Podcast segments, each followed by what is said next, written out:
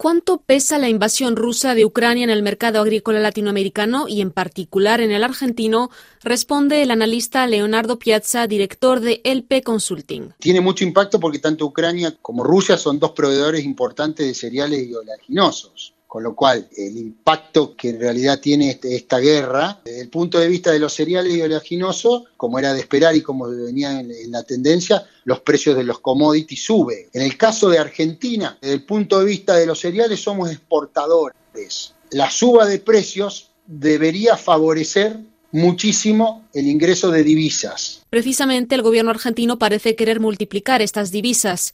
Este domingo Argentina, principal proveedor mundial de harina y de aceite de soja, suspendió las exportaciones de estos productos, los principales de su canasta exportadora.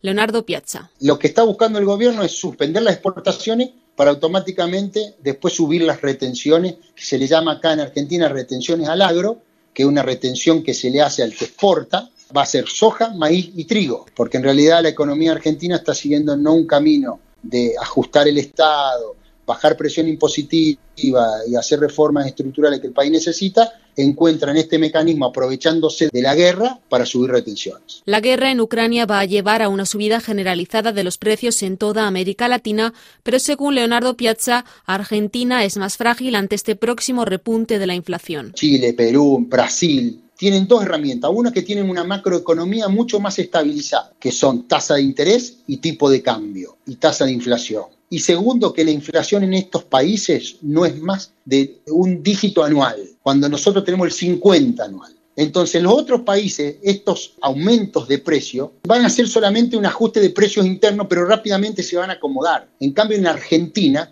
al tener el piso más alto, hace que agrave un poco más el problema de lo que tenemos ahora de una inflación del 50%. Perjudica más a la Argentina este aumento de los precios. El gobierno argentino estudia medidas para mitigar el aumento de los precios como la reciente creación de un fondo agroalimentario que busca desacoplar los precios de las cotizaciones en el mercado internacional.